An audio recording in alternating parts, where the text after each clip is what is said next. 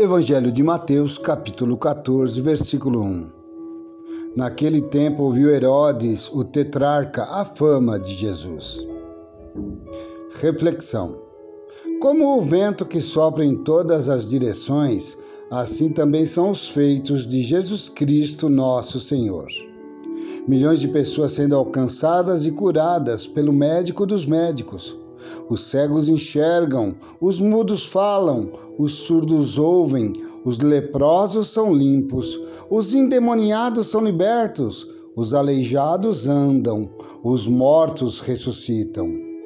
As maravilhas operadas por Jesus não se restringem às enfermidades físicas, ele restabelece a autoestima e a dignidade, como o caso da mulher que sofria com fluxo de sangue da mulher adúltera prestes a ser apedrejada, da mulher samaritana rejeitada.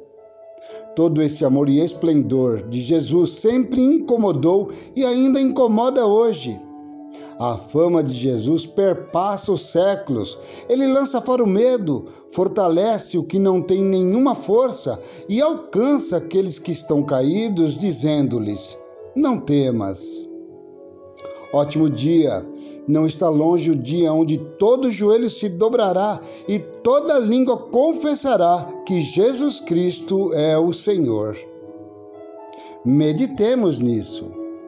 Pastor e amigo Esquiavinato.